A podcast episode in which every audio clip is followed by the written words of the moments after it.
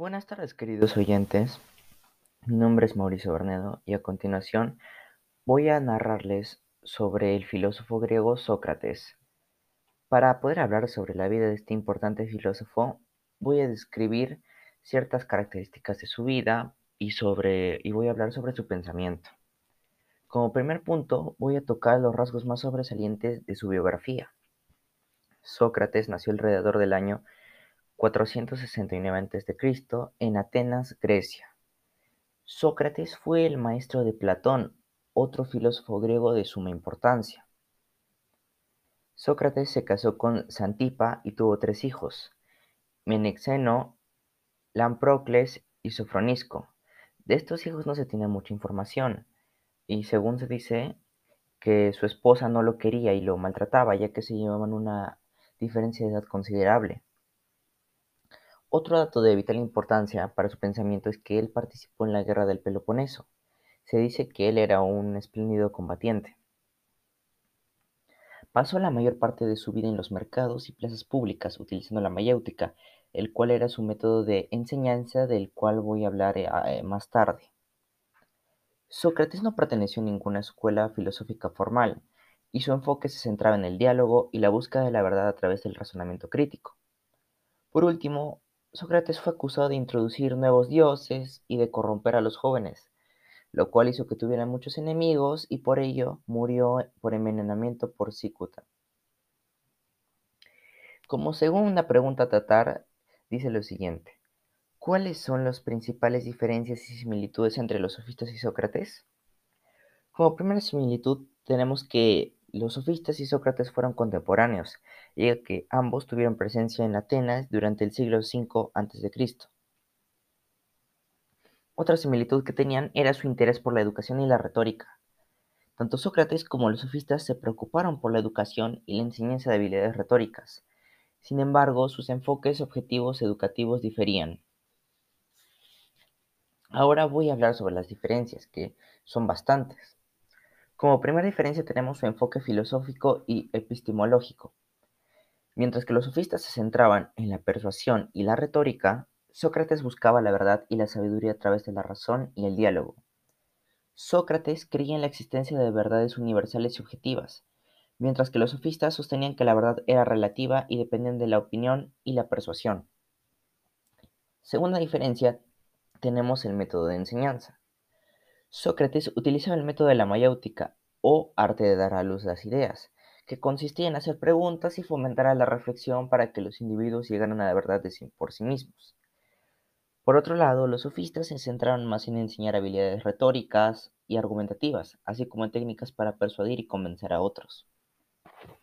La tercera diferencia era su actitud hacia el pago por enseñar. Los sofistas eran itinerantes y cobraban honorarios por sus enseñanzas, considerando la educación como una profesión lucrativa. Por el contrario, Sócrates no aceptaba pagos por su enseñanza y creía que el conocimiento y la sabiduría debían ser compartidos libremente con aquellos que buscaban aprender. Y la última diferencia era su ética y moralidad. Sócrates estaba sumamente interesado en la ética y la virtud. Buscaba la verdad y el conocimiento para mejorar la vida moral de las personas mientras que los sofistas, en cambio, se enfocaban más en enseñar habilidades prácticas y no se preocupaban tanto por los aspectos morales o éticos de sus enseñanzas. La tercera pregunta dice lo siguiente. ¿Qué método utiliza Sócrates y en qué consistía? Bueno, Sócrates utilizaba un método de enseñanza conocido como la mayéutica o el arte de dar a luz, ideas que ya había mencionado previamente, pero ahora voy a profundizarlo más. Como ya mencioné, la mayéutica consistía en hacer preguntas y fomentar la reflexión crítica en sus interlocutores, con el objetivo de que ellos mismos descubrieran la verdad y adquirieran conocimiento. El método de la mayéutica se basa en el diálogo y la búsqueda conjunta de respuestas. Sócrates planteaba preguntas a sus interlocutores, a menudo sobre conceptos morales o éticos, y los llevaba a cuestionar sus propias creencias y opiniones, Mediante una serie de preguntas y respuestas, Sócrates guiaba a sus interlocutores hacia la identificación de contradicciones, inconsistencias o lagunas en su razonamiento. Esto provocaba que ellos tuvieran un mejor pensamiento crítico y en general pudieran interpretar el mundo a su manera. Como cuarta y última pregunta tenemos la siguiente. ¿Qué razones llevaron a Sócrates a despreocuparse de las cuestiones acerca de la naturaleza o cosmos? el razonamiento, la filosofía de Sócrates era bastante diferente al de otros sofistas, así que a continuación voy a explicar estas razones. La primera era las limitaciones del conocimiento humano. Sócrates reconocía las limitaciones del conocimiento humano y la dificultad de comprender completamente la naturaleza y el funcionamiento del cosmos. Consideraba que el estudio de la naturaleza era complejo y requería conocimientos especializados que él no poseía. Otra, otra razón era el enfoque de la ética y la moral. Sócrates creía que la principal preocupación del filósofo debía ser la búsqueda de la verdad y la virtud en la vida humana. Creía que la ética y la moral eran áreas de conocimiento más fundamentales y prácticas para el desarrollo personal y el bienestar de la sociedad. La tercera razón era el conocimiento de uno mismo. Sócrates creía en la importancia del conocimiento de uno mismo, o también denominado conocimiento interior, como base para la virtud y la sabiduría.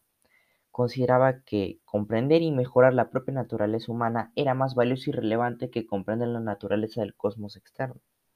Y la última razón era la influencia de los sofistas, ya que los sofistas de la época se centraban en el estudio de la retórica y la persuasión, y a menudo descuidaban las cuestiones sobre la naturaleza en favor de las discusiones sobre la moralidad y la sociedad. Sócrates pudo haber sido influenciado por esta tendencia y decidió enfocarse en áreas que consideraba más relevantes para la vida humana.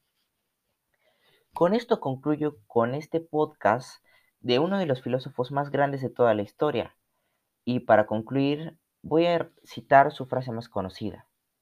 Solo sé que nada sé. Eso es todo y muchas gracias por su atención.